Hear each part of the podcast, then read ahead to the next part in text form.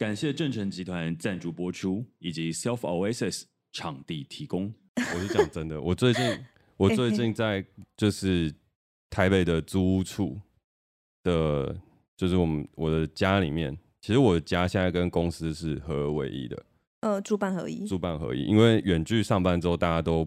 不太需要住办公，哎、欸，不太需要进办公室，嗯、所以呢，我们就要开会就去绿洲，然后呢，我们自己的话就会变成是那个办公室就很少人进，嗯、然后呢，办公室呢，我们就是有装网络嘛，然后也有装 MOD，就是中华电信，哦、嗯，然后我最近就因为在家太无聊，吃饭的时候不知道配什么，所以呢，我就去购买了环宇环宇新闻频道，啊，那要买的、哦，那要买，那要买，就是。M O D 上面买的那个那个频道是要一个一个去加价购，啊，这样多少钱呢？环宇比较便宜，它只要十几块。它是怎么算月租还是什么？一个月一个月缴，一个月或十几块可以看。一个月十几块看环宇新闻台哦。Oh, okay. 但我本来一开始是一个月五十块看一电视新闻。一电视哇，一电视这么贵？一电视太贵了。然后而且后来我发现它差在哪里啊？所以它有很多一些比较辛辣的新闻、劲爆的新闻。呃，看久了之后，其实会发现一电视的新闻更新的比较多，寰宇的新闻大概一个礼拜 更新一次。哦，是哦。但因为它是讲全球新闻，哦，比较国际性，国际性啊，国际性的可能比较比较制作起来比较费时，比较耗时间嘛，不确定。但是就是它更新速度就比较慢。嗯。但是它最近就是有更新到一个我们等一下会聊到的主题，我觉得很有关的东西，哦、就是东南亚的。求职诈骗，OK，最近是超级火红的议题。然后，而且我还有一个编剧的朋友，我们他还在那个 Facebook 上面发文说：“哎、欸，本来两三年在两三年前在做那个填调跟剧本开发的时候，说，哎、欸，台湾应该不会存在那种人蛇啊、人口贩运啊，然后什么等等。结果殊不知，他就说直接被打脸。对，而且好像还是台湾人卖台湾人。对啊，我觉得。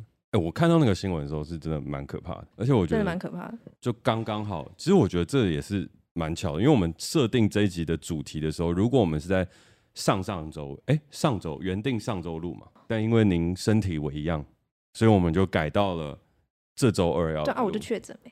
对，然后呢，我们后来又改到了，因为我的个人劳碌命的 喜好，所以就改到了自己的生日当天再录。然后那时候本来想说要线上啊，线上录。对，但是我就真的觉得线上录好，就是那个音质也不好，然后也没有那个 vibe，没有那个 vibe，然后也没有办法现场观众。对，对，所以呢，我觉得核心的事情是，如果我们在上周二录的话，其实这个就是我们今天设定的这个主题，还不会到那么备受讨论。对，对，到了现在之后，我们就有了这些广泛讨论之后，我们开始讨论我们今天接下来要去做这个主题，我觉得就很适合，非常适合。嗯，冥冥之中自有安排，真的。我现在都是这样说服我自己，不然我觉得日子真的过得好难过。那至于为什么会难过，跟为什么会很困难，这个我留到下一集再跟大家分享。哇，下一集会不会变变成你的那个生日抱怨大会？下一集哦。我们我们就留到下集再讲吧。但是我觉得有参与到今天的 live podcast 的朋友，应该会听到很多就是不会被剪出来的 一些一电视会制作的新闻，呃，一些寰宇电视台没有办法制作的新闻，可能是。好啊，那我们就准备进今天的主题哦。欢迎收听《时代登出》，大家好，我是嘉凯。大家好，我是 Cady。《世代登出》呢会在每周二的傍晚五点上架，邀请你在下班的时间跟我们一起短暂登出这个时代，保养一下你的人生账号。每一季我们会选出一个登出的主题，探讨这个时代的各种面向，尝试找出不一样的生活方法。而这一季。This season，我们要聚焦 focus 登出的主题是情绪。没错，而今天呢，我们要讨论的呢是求职转职前必经的情绪。哎，对吗？其实不一定必经，对吗？我觉得是必经的情绪。对对对，必经的情绪。这个这个题目有点回到那个那些你不敢跟老板说的事的一种影子在。对，为重操旧业。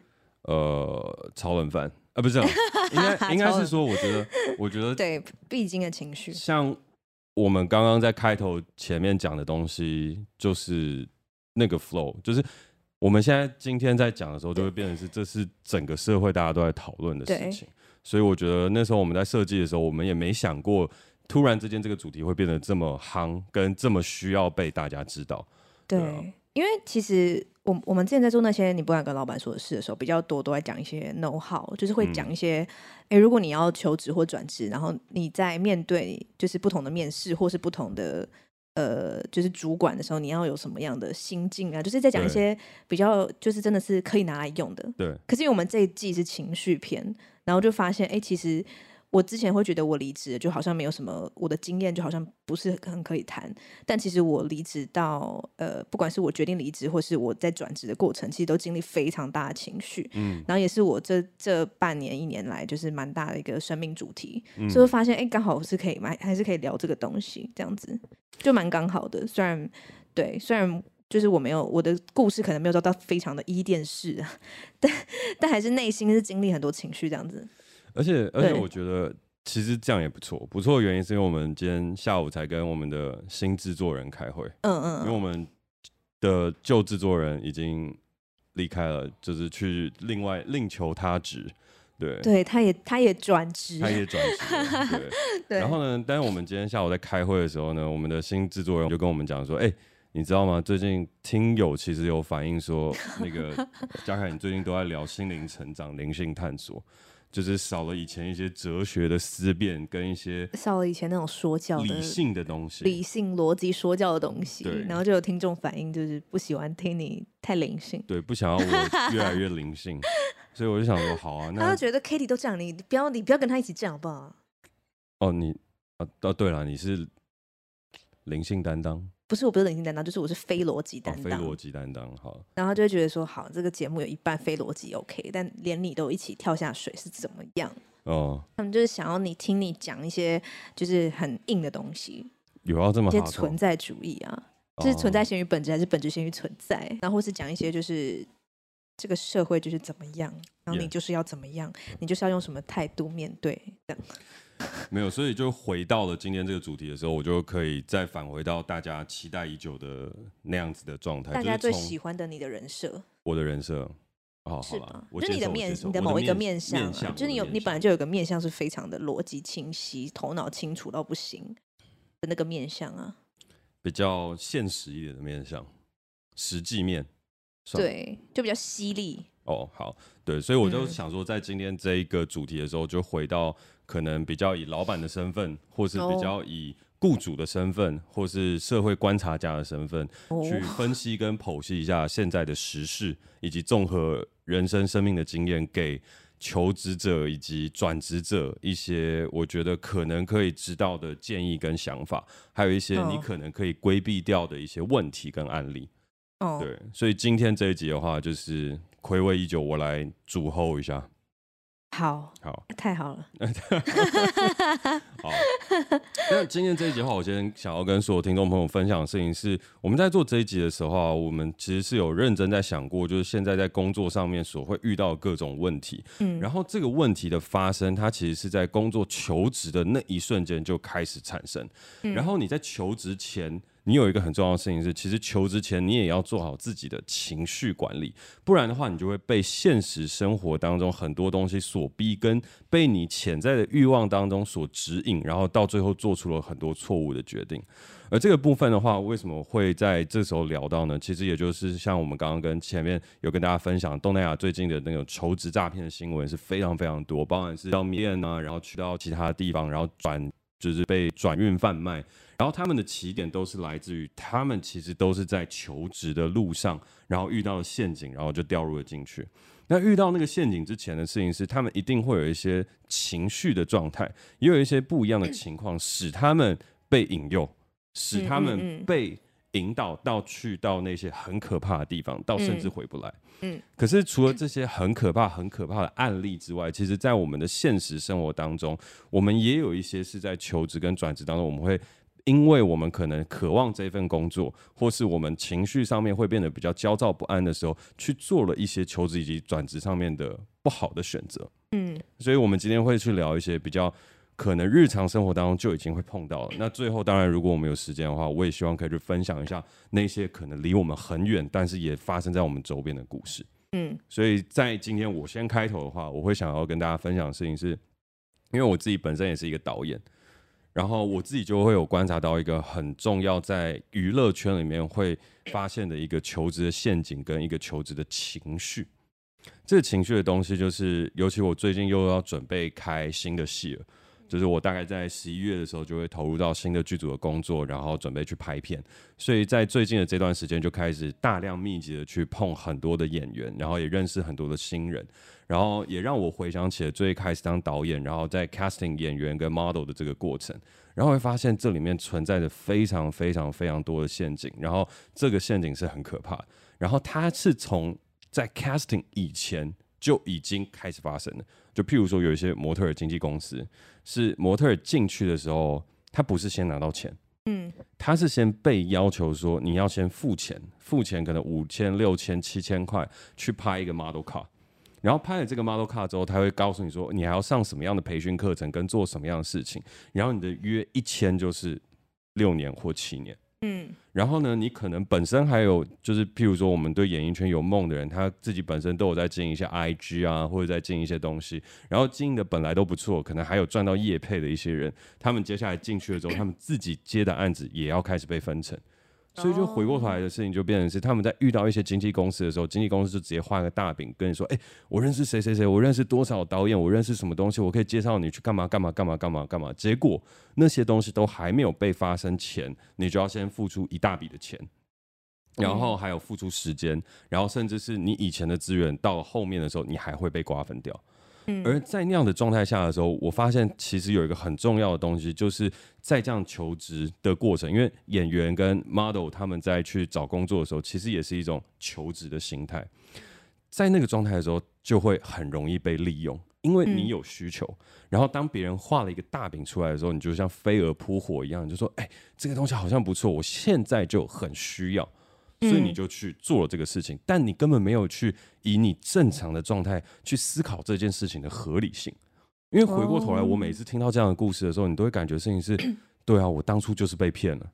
可是我就说，对啊，当初就是你现在会想，你当初被骗，然后你的朋友也发生类似的事情的时候，可是你也能清楚看见，可是你在当下你就真的看不见。嗯嗯，而且这个东西屡试不爽，无论经过了几年，无论遇到多少的人跟多少的状况，它几乎都还是会发生同样相同的事情。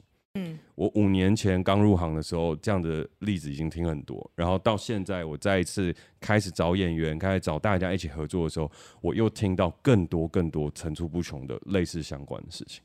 嗯，我觉得这其实是蛮蛮，我刚刚本来想说蛮。值得探讨，就蛮有趣的一个事情，我们要去往下去探讨跟分析。但我觉得好像不能用有趣，但我觉得 这是这是一个很值得探讨的事情，因为我觉得它跟它跟人人心的这件本质的事情是是有关系，是有关系啊。对，所以这是我自己。在看到 model 产业的时候，还有我自己在当导演的时候，我所看到的一个事情，就是你在求职跟转职前的时候啊，你都会希望，无论是希望自己的生活变得更好，或者希望赚到钱，或是你有你的梦想要去追逐。可是当你在拥有这个希望跟想要去做这个东西的时候，别人抛给你一个绳子的时候，你很长就会忘记那个绳子的背后，它可能有其他的成因在。就这个社会是很险恶的，就那个绳子不单纯。对。那你在没有那个需求的时候，你可以很清楚看见那个绳子背后的东西。但是当你有需求的时候，你突然之间就看不清了。嗯，这个东西就像你着魔一样，就突然之间，我们就讲眼睛业障重，你就突然业障很重，什么东西都看不到了。然后我觉得今天这一集就是想要跟大家分享的东西，就会变成是说，我们到底要怎么样去分析清楚，为什么我们很容易。掉到这样子的一个状态，尤其在我们求职和转职的这个过程里面。嗯嗯嗯。所以我分享一个第一个，我觉得在我产业当中切身看到的一个案例跟状态。然后我会想问你的事情是：诶，你离职了之后，你这中间有想要再求职过的时间吗？嗯嗯嗯。然后那时候你的心态又会是什么？好，就我那时候，我因为我是去年的时候离职的。去年。然后因为那时候其实我离职的时候，就是算是有一个还蛮大的决心，就是。不是说决心的，就是有点像是想要为自己去，呃，就想创造自己的工作吧，嗯、就是有这个很年少轻狂的梦想。嗯，因为我就觉得我我我不我现在不这么做，我以后可能也没有那个，就我以后成本可能会更大。对，所以我就觉得我现在没有什么好失去，我就去去做。然后我就是我就是很标准的，连离职都很牧羊座，就是我就是也没有存什么钱，然后我就是裸辞。其实我我是没有什么什么缜密规划的，嗯，我就是觉得我就是要这样，我就是要做自己之类的。然后所以呃。过程中就是离职后，然后就遇到了那个三级警戒，嗯、所以有一阵子很长时间，是、嗯、等于是没有什么开销，可是我每个月还是要扣房租这样子，在台北的房子这样，然后但是因为没有什么生活费嘛，就是因为我都吃家里住家里这样，嗯，然后但是又回再次回来台北的时候，我就发现就是我快要没有存款了，大概就去年的年就是秋冬，哦，对我就开始在看就是一零四，我又再次把一零四打开。然后，但其实其实这件事就很违背我的初衷，因为我就想创造我自己的工作。可是我因为我就是快没有钱，所以我又想要把自己塞在这个世界的体制框架里。嗯，就是每一个一零四的每一个每一个职缺，它都是一个别人已经创造好的框架跟模子。然后你要不要进去？你要不要当那个拼图拼进去？其实我是知道这件事情的。可是那时候我就是很缺钱，这样，就是我就真真的觉得是快没钱了这样子。然后我其实那时候就有看到非常非常多的工作，就是叫做无就是免无经验高薪，然后在杜拜或菲律宾。我一直不停的看到这个东西，而且我还我还认真就是有点进去认真把它全部阅读完，嗯，就想了解它是什么样的工作，嗯，然后我不得不说，其实那时候我在看的时候，我认真觉得它的文字并没有很诈骗，真的假的？蛮不诈骗，就是会真的觉得煞有其事。然后因为他就是说你需要英文能力很好，因为他是菲律宾这样，嗯，然后我又是外文系嘛，嗯，所以我只要看什么英文能力，就是那个就是我现阶段有的东西，嗯，所以我就觉我就会特别去留意，然后我那时候就其实。有好几次，就他都在出现在我的推荐里面，然后我就很认真的把它看完之后，我就觉得他就是我是认真的把它看完，但我没有我知道我不可能去，因为我暂时没有想要离开台湾了，这样。嗯。但是我是很认真的把它阅读完的，然后我也认真的就是有想说，哎，他因为他就有写说什么，我记得他有写说什么，他是短期的工作，就是他是约聘。嗯嗯，所以他不是说什么你去那边就要去两年或三年，你觉得他说你就当什么边工作边度假，然后免经验，嗯，嗯，不用经验，但就是你要会英文，然后就包吃包住，嗯，他真的就是都这样写。然后其实包括这次这这次的这个事件，我才在回想，哎，我那时候看到是不是就是类是不是一样的，是不是一样的东西？就是他是去菲律宾或是去杜拜这两个国家，这个两个地方，应该应该应该是。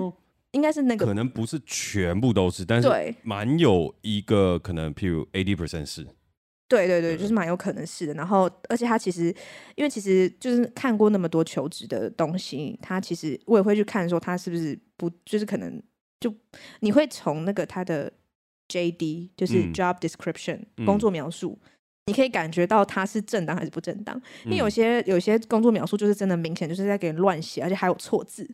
你就会觉得那个人人字是在乱打的，然后你就甚至你连看都不会看。可是像我看我看到那时候，我就觉得他的描述都他的资讯设计还不错。嗯，他的牌就是那个资讯设计的逻辑，我会觉得他是一个正常的公司这样子。然后那时候其实我就一直在那边每天都像刷那个就是刷刷 IG 一样，就很一直在刷，就是我超资讯焦虑的。嗯，就我很急着想把自己，就是我真的觉得那时候有一种。病急乱投医的感觉，嗯、因为我就觉得说，我好像不用去做那些我想做的事情，我好像太看得起我自己了。嗯，我就赶快把我自己丢到这个世界的某一个角落，就是一个框架小螺丝，就当个小螺丝钉就好了。然后就是这个世界运作规则就是这样，就是这有需求，然后你可以提供他需要的东西，你就你就去做吧，不要有什么梦想。所以那时候就真的蛮病急乱投医，然后那时候就真的是很认真，就是到处看这些工这些工作。然后那时候就真的是蛮焦虑的，然后有一种就是哦，我再我再我再不去求职，我就可能会真的会被这个城市淘汰的忧虑。哦、然后城市淘汰，对，会被这个大城市淘汰的忧虑。哦、然后我但我就想到你干嘛一定要待在台北？哦、但我觉得这有时候又又跟你年轻的时候的某些野心有关。嗯、哦，就是跟一些你你不想要，你你还不想要那么快放弃你自己。嗯、哦。但你又知道你不得不低头，就是很矛盾。然后对，然后所以所以我觉得那时候就是我的确有花时间看那些工作，是真的。我觉得我被他们吸引的事情是，他说免经验，就好像你你他给你一种你你随时可以从头开始那种感觉。嗯、你过去的你过去的经验不会不足以定义你现在是否是一个好的工作者，因为就是只要你来就都可以这样，你只要上的这个工作就可以。然后免经验，然后你又不用付付成本。嗯，就是他不看你的过去，然后他也没有要求你的未来的付出。嗯，然后这这时候你就会觉得这世上真的有这么好的事情吗？好像是此刻的我需要的。嗯，对，因为当当你就是。缺乏这个稳定的经济基础的安全感的时候，就是这样。那我也有去看那些东南亚的这个事件的一些呃幸存者，他们当时为什么会去做这些工作？那他们其实都是有债务在身，嗯，然后他们因为有债务在身，所以这个对他们来说就是一个非常好的呃一个像救命稻草。嗯、然后其实这个整个诈骗是非常缜密，是他们甚至会告诉你说：“哎，你如果在台湾有债务没关系，我先帮你还一部分。”他还真的会帮你还，哦、对他会帮你还哦。帮你还一部分，然后再再陪你去办护照，办护照，然后再。让你确定你都飞过去之后，一下一下飞机，你就你就你就被抓去园区了。这个我在华语新闻上没看到，这是哪里的资讯？一电视。哦一啊，没有，不是一电视。我看我我我有听那个报道者的深度报道，哦、因为他们有他们有花一个月做这个东西的专题。OK，、哦、然后就他们就访问四个他们逃出来的幸存者。OK，就是他们从那边逃回来了。OK，然后他们愿意分享他们那时候为什么会做这件事情，然后他们后来是怎么出来，然后那个园区长什么样子。嗯，那它就是一个很大的园区，然后里面就是有很多诈诈骗。公司，然后它其实好像都是博弈的名字，嗯，但他们里面是一个大园区，而且是里面就是会有卖衣服，也有 Seven 什么的，哦嗯，它就是一个度假村，嗯哼，对，所以他他写度假村，其实跟那个时候我在一零四看到写度假村也是一样的，真的是度假村，哇，你可以在里面就是完成你生活上所有的事，但你就出不了这个园区，因为它里面有内保跟外保，就里面有个内的内警察来看你能不不让你出去，然后外面有界门禁非常森严，你就是永远都离不开这个地方，好可怕。很可怕，而且重点是他还是会给你用手机，但是他其实跟当地的警察都有联系，所以他不怕你报警。哇！而且他如果只要你一报警，他们就会警察就会告诉他们说：“哎、欸，你们这园区里面有人报警，然后就来修理那个内保，就来修理你这样。”对，所以很像电影的情节，超像电影。那时候就觉得，那时候我就在想，哎、欸，这是不是可以把它拍成电影啊？因为他们就是真的，就是听起来超级超可怕的这样。而且是真的，而且是他们真的是很大很大的，就是他们可能本身真的原本是在做博弈的，嗯，但是因为就是中间遇到一些可能好像是疫情还是什么，对他们都是中国的公司，所以他们就有在转型，然后开始做诈骗这样，然后他们也不怕你，但他们的势力非常非常大，所以他们其实也不怕你报警，而且他们其实也觉得说你要你要求助很好，就是因为你你如果你的你在台湾的爸妈要把你赎回来的话，要也要付钱，所以他们就觉得好，你去求助，嗯，我反正你们只要给我钱，我就让你走。但就是你看你拿不拿出的那些那些数目钱，所以他们就是真的没有在怕你报警或什么的，因为他们有地方势力。OK，然后他们对他们的地方势力，然后他们也觉得哦，那你要赎人回去可以啊。所以我那时候就有发现说，那些那些求职者，他们跟我当时的心情。有点类似，就我没有债务，可是我会有一种快要负债的感觉，压力。因为我就是会不知道我下个月房租缴不缴得出来啊，嗯，我就是有金钱上的问问题。那、嗯、当你金钱上的问题在你面前的时候，你就什么都看不到，你就眼睛也这样肿，就像你刚刚讲的，嗯、你就是会想要马上去解决我现在遇到的问题。嗯、那他们有一些人，甚至是家里的经济重担都在他们身上，嗯、然后父母都背债，嗯，所以他们就没有办法，就是其实他们就觉得这个看起来很正常，然后他们在台湾的。有点像是他们，就是他们其实分工很很很严密。他们有分在台湾陪你办护照的一群人，嗯，就是比如说像我要去求职，那他们就知道好，这个有个叫高可欣的，然后要求职，然后他们就先会联络你，然后陪你去把护照办完，然后去协协助厘清你现在有什么债务问题，帮你解决完，一切都很像是真的这样。然后直到你他你下去，你搭了，他们确定你搭了飞机，他们这边工作就结束了，嗯，下下一部分是到那边的人的工作，这样。对，然后但在那之前，他们都觉得这件事情很正常。我就觉得，哎、嗯，我好像终于就是获得了一个机会，就是我有机会可以去，我可能去东南亚工作个半年，然后我可以存到可能二十几万、三十几万，然后我就可以暂时还清我现有的债务。因为其实那时候我在看这些工作的时候，我会觉得说，我就去一些下就回来了嘛，我又不是一辈子要做这个工作。你真的会有一种，哎，好像何尝不可？人生这么长，嗯、对，那我现在有眼前的问题，我就来解决。嗯，然后你就不知道他这是这个这个一踏上踏进去就无尽深渊。很大的陷阱，对，所以但是我就觉得我多少可以体会他们那时候的心情，就是我听那些幸存者的说法的时候，我是觉得我不是不能理解，就是那种病急乱投医的焦虑感。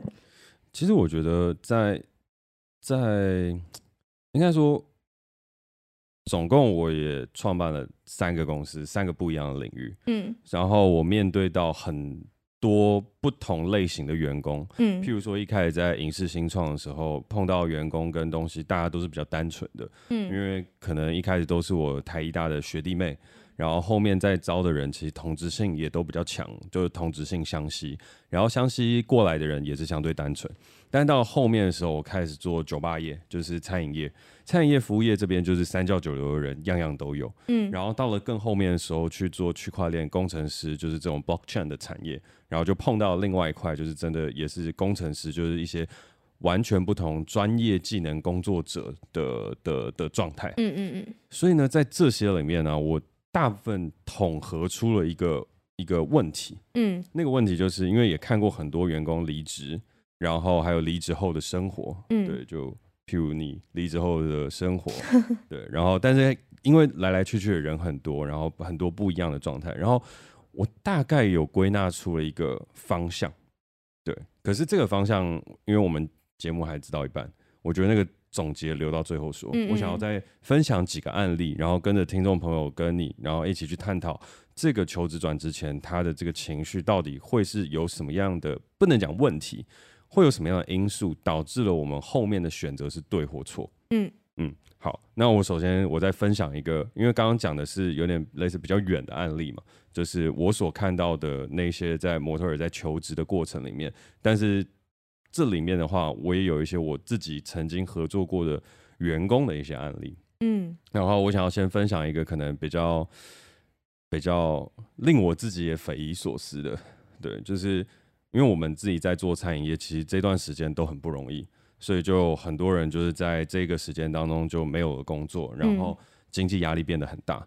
然后我也稍微去询问一下，就说：哎，那当初有一批可能朋友啊，大家在做酒吧业的，然后有一些是可能曾经的员工，他们现在过得好或不好，然后是不是还在这个业界里面生存？然后在讨论的时候，我就突然发现，哎，天哪！那些离开的，当然有人做的也还是不错，嗯、有人自己又去开了餐酒馆，然后也有人在调酒界里面做的很呃风生水起，也可以这样说。嗯、但是也有人居然踏入了一个我没有想过的行业，有人踏入了非法的博弈业，有人踏入了成人产业，哦、有人踏入非法博弈业。对，但是就是就是你听到的时候，你是会很震惊的。那个震惊的事情就是，哎。你明明是一个很棒的人，那你为什么要去涉足到这一块？听到跟看到这样的一个切身的案例的时候，你会觉得哈，原来这个世界并没有离我这么远。然后我自己也会很压抑的事情是，为什么他会做这个选择？因为他不是一个新闻里面的个案，他是一个你认识的人，嗯嗯，然后你也跟他合作跟共事一段时间，你知道他是什么样的人，然后你一直以为他会有一个更好的前途跟发展。可是到了最终的时候，他却没有往那条路去走，然后走上一条，嗯，我不会说他就是死路，可是一条相对比较难走的路。我会发现的事情就是，变成只要人有压力，无论你有债务压力，或是生存压力，或是比较压力的时候，你真的就会病急乱投医。真的是病急乱投医，嗯、就是你只想医好你的病，对，然后拿一个庸医来也没差，对。然后在最最最容易碰到第一层的状况，他就是真的就是缺钱。他缺钱的东西可能不是因为自己真的没钱，有一些人是为了想要过上一个比较爽的生活，然后他就会被这样的东西所吸引，然后他就缺钱了。然后在这样缺钱的时候呢，其实你去做一些非法的事情，他一定可以比较快速赚到钱。然后，但是这个东西我们都知道啊，所以都知道的状况下，你为什么不会去做的原因，是因为它的风险很高。可是，在那个时候，你就忽视了这个风险，然后那就是踏错路的第一个开始。然后在最一开始，那个风险它的状况也不会让你马上警觉到，那样你一直一直一直深入下去，你到最后才会发现，哦，真的爆掉了。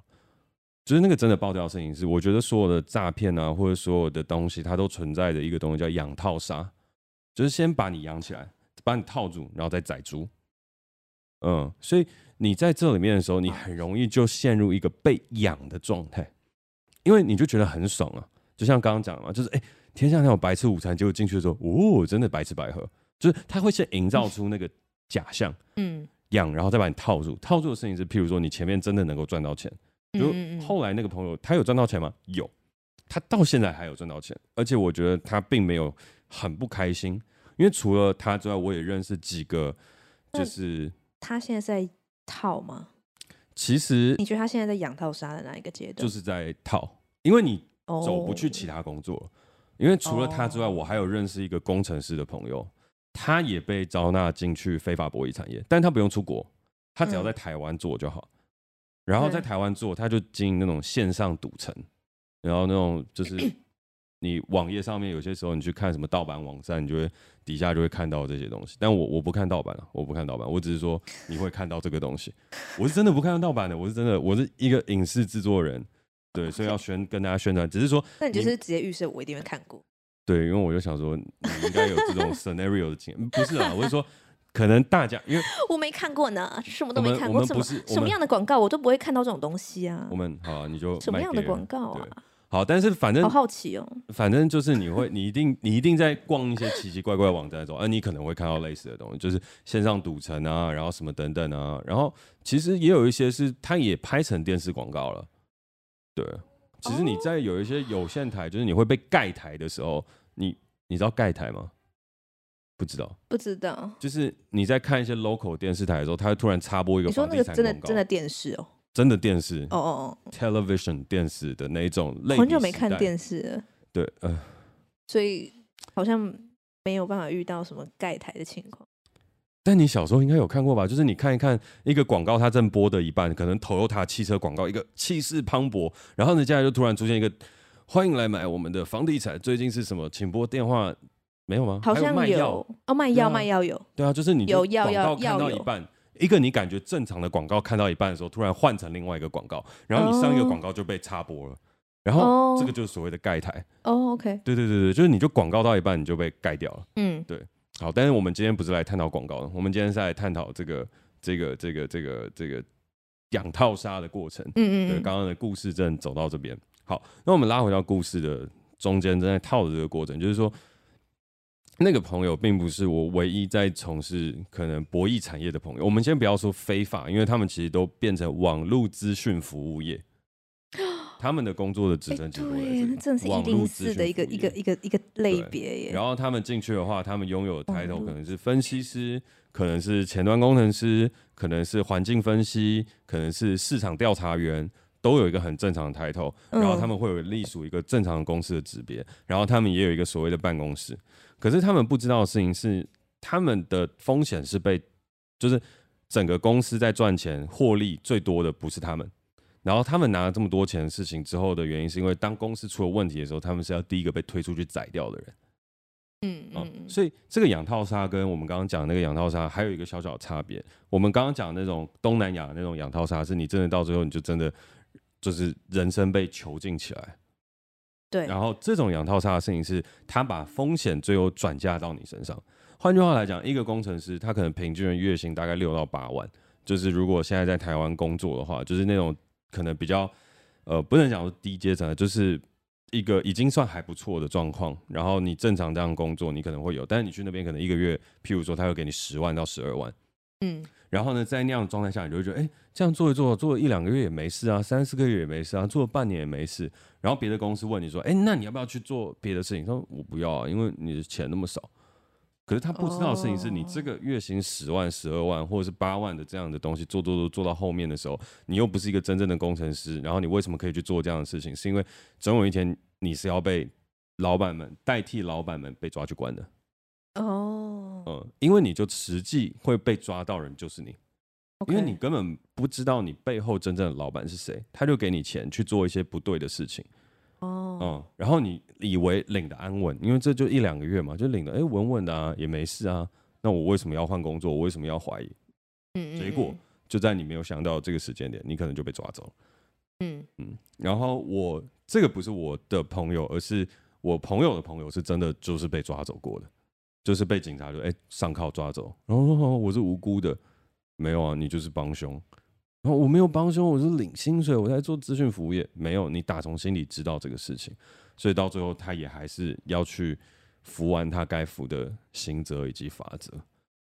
然后，可是我真的没想过的事情是，有一个我也认识的人，然后他真的也走上了相同的路。但是走上这个相同路的时候，我也没有办法去阻止他，毕竟我们也已经不是有正常交流的这个。这个关系不像不像，可能有一些人在离职后，我们还可以保持好的关系，但有些人可能离职后，我们就没有办法保持这样的关系，对吧？Okay. 那这个是一个，然后另外还有另外一个是真的，就是像你说，就是家里面的债务问题。对。所以呢，他就去走上了比较累的行业。嗯嗯。然后也不是说比较累的行业，就是走走进了也是一个灰色地带的成人的行业。那在那样的状态下的时候，他其实也会浪费了。我觉得啊，就在我的心里面的判断跟状态，就是他浪费了他可能本来应该有的天赋跟才华。因为我蛮看好他在他原本的职场上继续往下走的表现。可是，在那个时间点的时候，他其实有两条路，一条路是他可以留在我们公司里面，稳稳的去赚稳稳的钱，他不多，可是会有成长的机会，把自己能力锻炼得更好。但另外一边，他就出现，我可以去那边赚一个快钱，然后好像我可以把我身上的债务跟家里面的负担全部还完。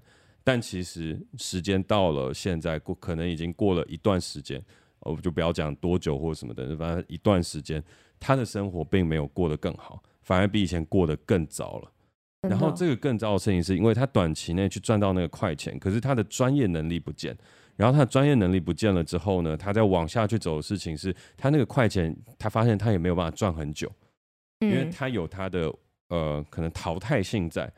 或者是一个利用性在，所以他被利用完了之后就被丢掉了，被丢掉了之后那一笔快钱就后面也再赚不到。但是他要回到他原有的专业领域的时候，他专业的技能也不像以前那么好了，而且他又有赚过快钱那个快感，所以从此走上了歪路。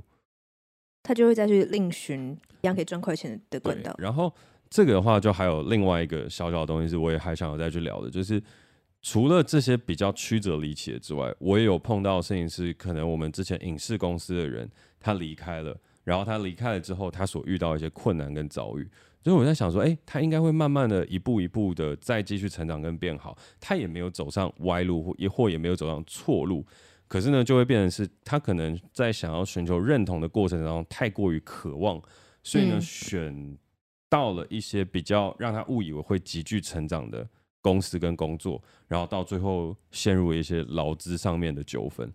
哦、oh. 嗯，所以到后面的时候，我也没想过的事情是啊，天哪，你怎么会变成就是遇到这样子的事情，甚至还扯上官司？嗯，然后在这里面的时候，我我们刚刚大概分享了几个案例嘛，接下来就是我要做到一个，我觉得求职转职，就是我们在找工作，还有在做这件事情当中，为什么我们会容易陷入养套杀里面的情绪问题？它可以用到很多地方，对不对？对不对？就是比如说，假设比如说感情上也可以，对不对？感情上，比如说谁骗谁啊，那养套杀这样算吗？PUA 就是一种养套杀。哦，对，嗯，养套杀就是以前我们曾经聊过的 Pick Up Artist，它其实也就是养套杀的过程。它会是养成你一种习惯，然后用那个习惯把你套住了之后，接下来就对你予取予求。所以养套杀它其实是一个人性的、哦、该怎么讲逻，就是 逻辑吗？或是一个惯性？Okay, 嗯，所以你只要套上这样子的东西的时候，基本上都是一种，呃，对于执行养套杀的人来讲，它就是一种成功的模式。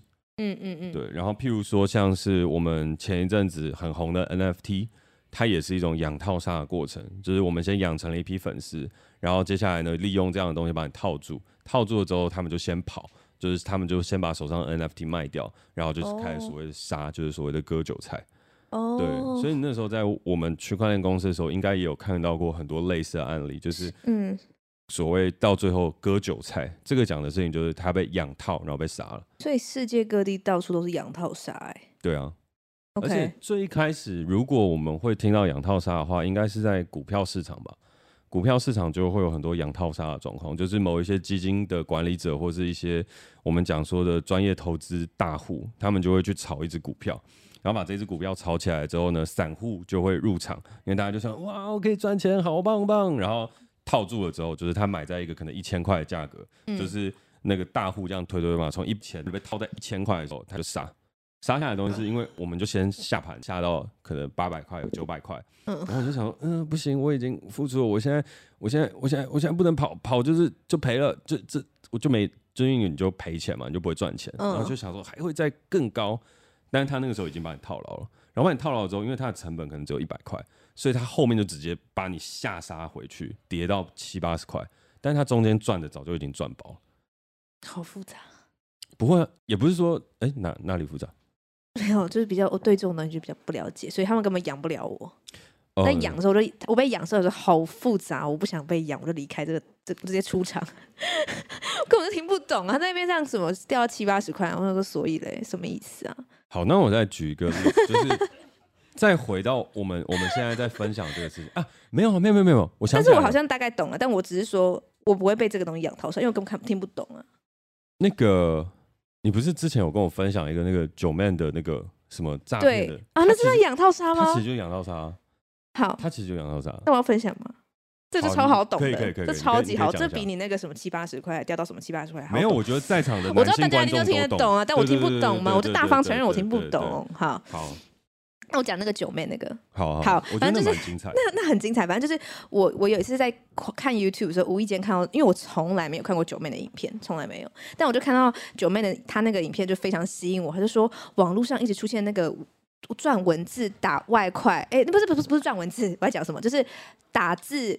打那什么打字，然后什么写文，呃，就是打字赚钱赚外快，嗯、因为就是你去很多 Instagram 下面，就很多网红他们下面的留言，或是 YouTube 下面的留言，都会说什么你有缺钱吗？然后你说什么在家打打字赚外快，然后什么呃什么什么那种什么。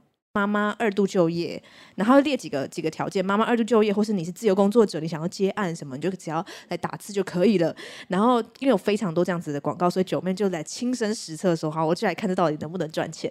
然后我就觉得，因为我真的超常看到，然后有时候我都觉得到底是不是真的，因为他就。就是有真的太常看到，所以我就真的是看，然后那个影片就是九妹自己亲身去密那个，就那些那些那些那些留下联络资讯的人，就说联络我，我就发文字案给你，然后你就只要打字就好了。然后他就他就开始去发现，哦，这其实是一个连环诈骗，它是一个养套杀。嗯、然后他的这个养呢是养也是养很久，就是他会先假设我看到这个。这个东西，然后你发，然后我就联络你。我说、嗯、Jack 你好，我想要赚赚这个文字工作，这样。嗯、然后他就说好，那我们因为我们这是一个会员制度，所以你要先加入会员。嗯，嗯，我们这个就是接案是个接案社团，这样。嗯、他说那你要加入我们的会员的话，你要先去三个不同的 YouTuber 或是 Instagram 的网红下面发我们的这个这个 post 这个资讯，这是入会、嗯、入会条件。嗯。嗯对，所以才会有这么多人在广发这样，Okay. 所以他就他就他，所以你就要先复制那个那个那些贴文，然后你就要发到不同的 YouTuber 下面，然后你要截图说我发了这样，嗯、他就说好，那你已经发完了，那我现在把这个 line 给你，这是我的我们的那个什么接案的主主管的那个小组长，嗯、你加这个人的 line。所以他就等于是你第一个联络的人就没有要联络了，就像老鼠会那样，嗯，就到下一个人那边，然后下一个人就说，哦，好，那你要接文字啊没有问题哦，我们这边就是有剧本的这个，呃，他就是什么剧本的逐字稿，呃，什么演讲的逐字稿，然后就有一些不同的日本的、韩国的一些漫画的什么翻译的，什么什么的的的，他就会讲的蛮清楚的这样，嗯，他说那你要接的话，因为我们有不同等级，就是说，呃，你要接，如果说接电影的啊，接剧作的不同等级，那就是要有有不同的入会资格，就你现在是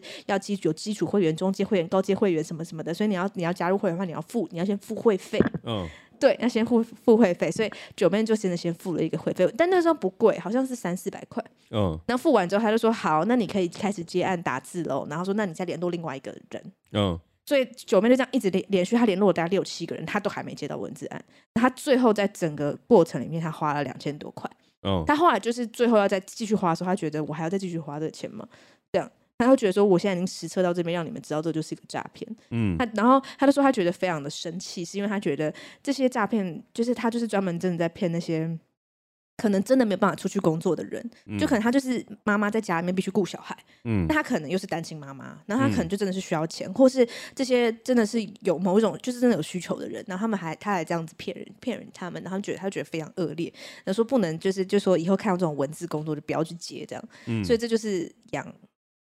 套养啊，他只有在养的过程里面他就停了，其实还没有到套，因为我觉得可能到套就是你真的已经付非常多钱了，多到你觉得我不能不接到这个一个工作。嗯，对。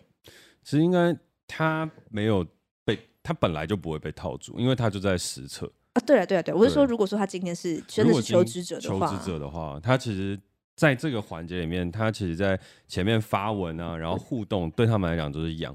然后它正在被逐步套进去的过程，嗯、因为你的成本就慢慢慢慢陷进去，然后陷进去了之后，它最后还会再宰你一笔很大的，或是引导你去一些可能其他的地方跟状况，就变成不是在家写字就可以完成的事情。所以那种诈骗，它其实很可怕的事情就是它是循序渐进、循循善诱，它不会一开始就直接骗你一笔大，就是温水煮青蛙。对对对对吧？这样用可以吗？可以。两套杀。对，但每一个养套杀剧本都不同，但是它就是一个经典三幕剧——养套杀，然后你的人生就变成一场悲剧。嗯，真的。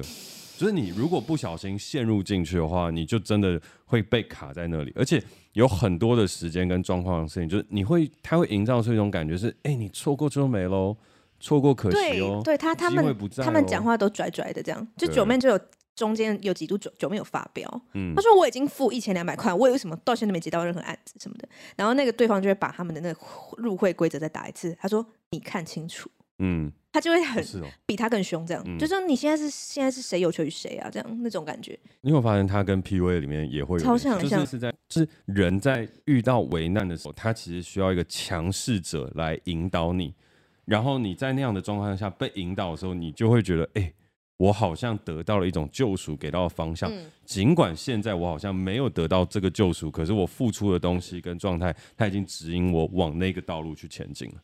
嗯。所以在这整个过程里面，我觉得求职跟转职的时候的那个情绪跟状态，它是需要去做好很好的管理的。嗯，就是我们每一个人在碰到的时候，尤其我们不要说可能，譬如说像，呃，也不要举别人例子好，以举你为例。哦，就是你看哦，你一开始离职的时候，你是有坚定自己的想法跟东西。对啊。然后你就选择裸辞。对，既豪迈又潇洒，仿佛活出了一个新的台北女子图鉴的新都市女性样貌。欸、啊，怎么了？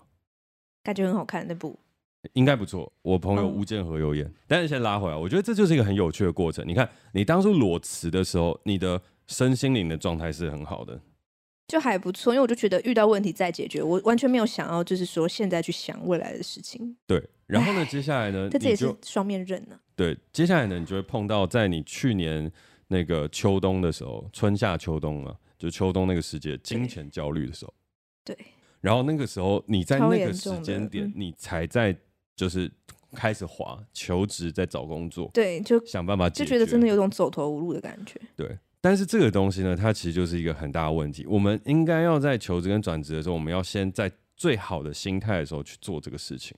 哦，而不是等到走投无路、病急乱投医的时候，那个时间点才去做，因为有很多事情是要提前启动。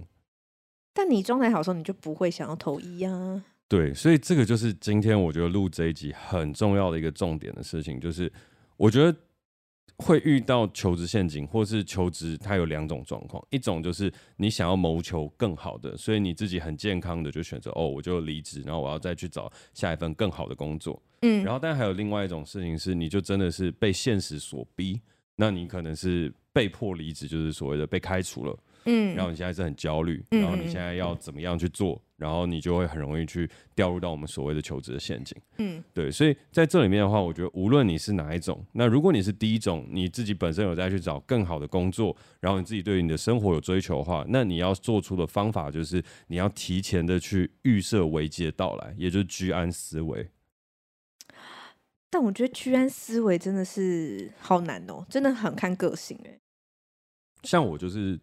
比较居安思危嘛，每天都在思维。就我无论，因为我觉得这是你的你的角色的问题，角色问题。因为你你你是老板，然后你你每天都在面临压力哦。但是你每 你每你每一天，你你你做决定不是只有影响你个人，会影响好几个人。对，就你就会居安思危，你就觉得哇，是不是不能这样？可是我是一个个体的时候，我就觉得。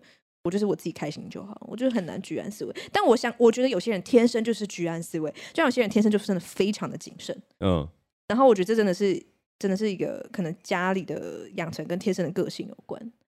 所以，对，我们有些人有居安思危的特性，有些人没有。可是居安思危这是一个好的特性，所以我觉得我强烈的建议大家可以尝试居安思危的这件事情，尤其是当你今天有一个。目标你要往前进的时候，那我们就会比较好的去做好自我的控管跟管理，然后不会让自己置于险境，然后接下来在某一些状况的时候遇到了不好的事情。OK，对。那当你面对到第二种状况，就是你已经没有所谓的居安思危的条件跟能力，你就是已经在危难十万火急当中去面对，现在就是危如累卵。呃，对对对，对的时候怎么办？对，那个时间点，我们在做的事情是，你要对世界心存怀疑，不要心存侥幸。OK，蛮好的建议。就是你在越危急的时候，你就越应该要怀疑全部的事情。是哦，真的。但是我们通常在危机的时候，我们都是以心存侥幸的心态来面对。对，就觉得会不会是我？对，我会不会就这么幸运？对，嗯、但是其实都不是。百分之九十九，你没那么幸运哇！真的没有，我不是说单单就你个体啊，我是说大家，大家，大家，不是说不是说 Cady 今天不幸运，或者是我今天不幸运，而是我们大家其实都没那么幸运。要当幸运的人是很困难的，嗯、所以在那样的一个状态下的时候，我觉得我们必须要先想的事情是我们不能够心存侥幸，我们要心存怀疑。好，心存怀疑。心存怀疑的时候，他才有机会让我们看见到这个世界可能要展现给你的全貌。OK，举个例子，也是可能我下一集会分享到的故事之一。当然，就是譬如说，当我们的餐酒馆在面对挑战的时候，就是我们的厨房团队临时，嗯，就是抽身不做了。对，然后抽身不做了之后，我又要再找新的厨师团队进来。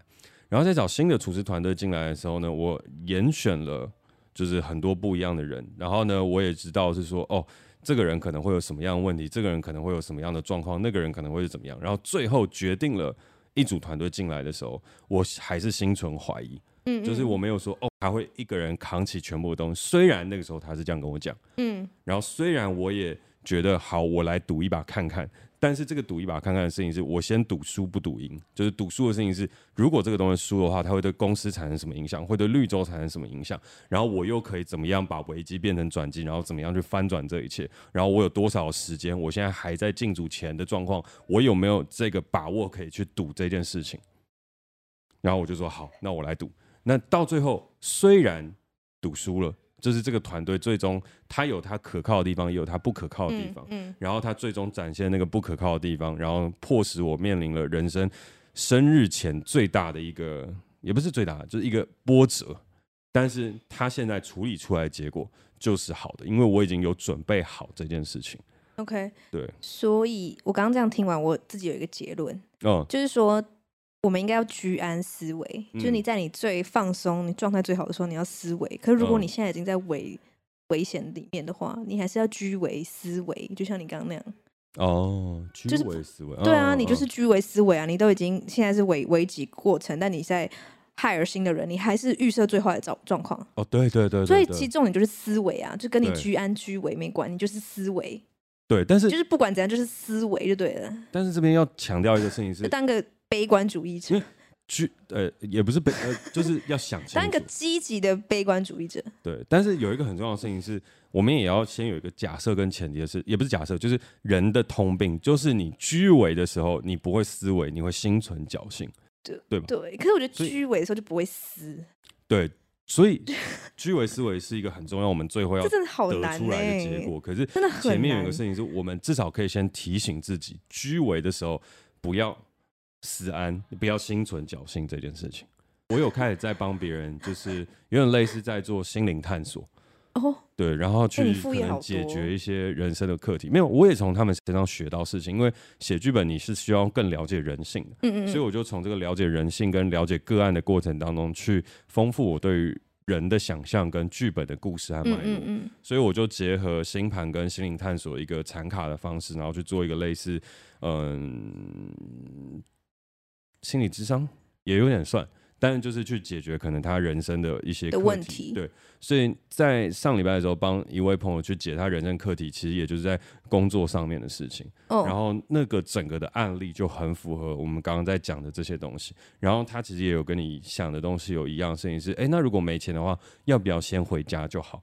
但是问题是，这个东西你只有解决你的当下，所以你回去了之后，对于你未来的人生，它又会有什么样的改变跟想法？你没有纳入现在的考虑，嗯，所以在你当下去做这个判断跟决定的时候，它对你的未来跟你的整个的人生会是好的吗？这个要心存怀疑。你要先思考好这个事情。Oh. 虽然你当下回家会觉得，哦，我解决了一个租屋的压力，可是你并没有解决你在求职以及你人生安排上面的事情。所以有可能有一种选择是你留在了这个城市，你付出了租金，你给自己在这个时候的一个历练，然后你存在了很多的机会，然后去。完成你人生下一个阶段，然后那时候我有跟他讲，譬如说你现在假使你想要维持这个工作，呃，你想要维持一定的收入，然后去追寻你的梦想，服务业是一个很好的选择，因为台北的服务业现在的上班的时间，呃，不会算太多，然后但是他薪水其实起步大概三二，所以它其实是一个很完整的状态，而且又缺工，所以你只要有一份工作是你上班的时候好好上班，下班的时候可以好好休息，然后赚到这份薪水去养你要执行的梦想，那这个东西它就不会很累。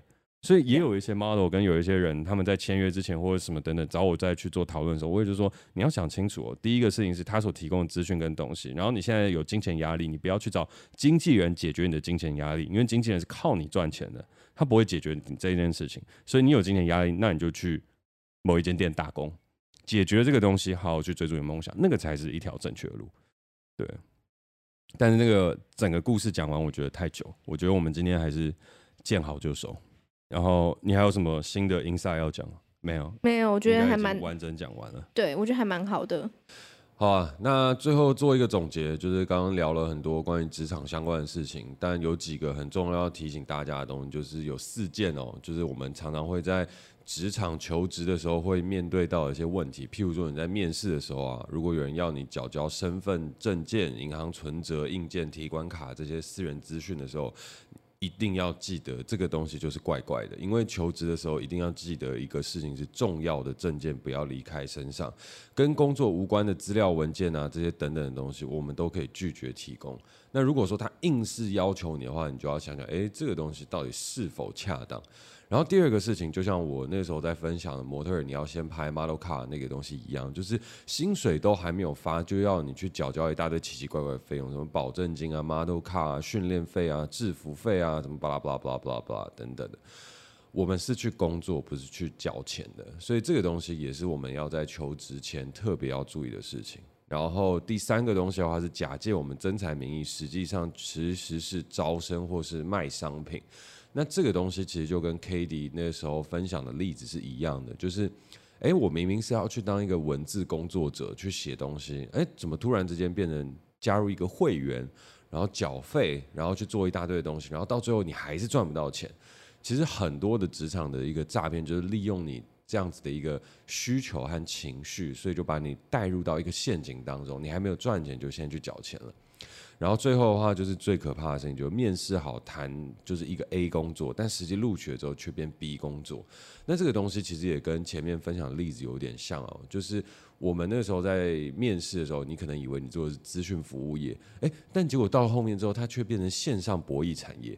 然后你在那个时候你还就是不查，就是你还不觉得诶，这有什么奇怪？但是做到后面，你把所有证件那些东西都缴了之后，做了个一年半年之后。你到最后被抓去关了，然后那时候你才发现，哎靠，原来我做的东西根本不是资讯，而是在做线上博弈产业。好，但是今天这一集其实主要分享的东西，就是关于求职前这些情绪之外呢，也有一些求职前我们应该要注意的事项。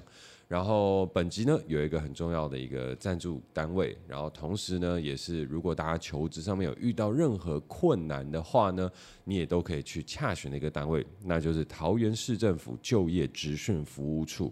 那如果大家虽然现在都比较少打电话了，但如果真的有遇到一些困难的话，打电话其实还是最好的选择。那他们的电话是零三三三三四零六八零三三三三四零六八。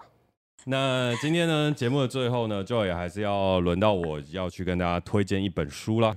好，因为今天在讲的东西是老本行了，就是在讲工作跟职场相关的事情，所以我想要跟大家分享一本在我创业路上我觉得很棒的一本书，它叫做《师傅》。然后在师傅的这本书里面，他有分享很多关于创业的故事跟经历。所以，如果今天在听我们世代登出的朋友，我知道有很多是创业家。我也在礼拜二的晚上的时候遇到了我们登出世代登出的朋友，是做乐高的。啊什么？你推了吗？什么？我推了吗？你刚刚推的书了没？我我我我我推了。我书名都讲了。叫什么？叫什么？师傅啊。哈，师傅。想到下集是我推，可是我觉得我下一集要推比较适合这集推哎。你来不及，我已经先推，你就留下一集推。可是这样会不相干呢？那你等一下再想下一个。是我的下一集那个真的，我的那个真的很适合这集讨论呢。可恶，那怎么办？我下一集要怎么办？我要推什么啊？嗯嗯，等一下中场休息可以想啊，喝一杯白酒想一下。啊，好吧，因为我刚刚很认真在想，说我我要推那个书跟这个比较相关，我刚刚完全没有没有在听你讲话。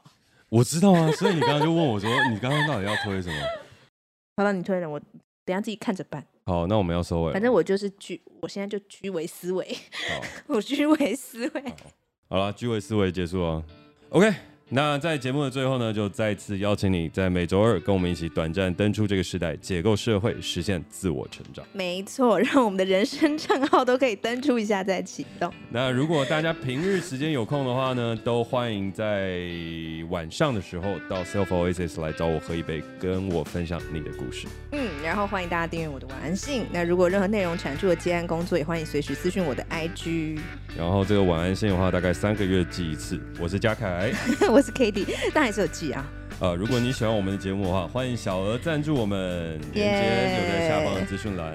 然后有任何想跟我们说的话，也欢迎在 Apple Podcast 给我们评分加留言，或是透过底下的链接私讯给我们哦。虽然我们小额赞助人越来越少，但是还是有一位无名氏赞助我们一六八零，非常感谢这个无名氏解决你的金钱焦虑。对，非常感谢这位无名氏的朋友，然后感谢大家。非常感谢大家这样支持跟喜欢我们的节目，那我们下次见，拜拜。拜拜。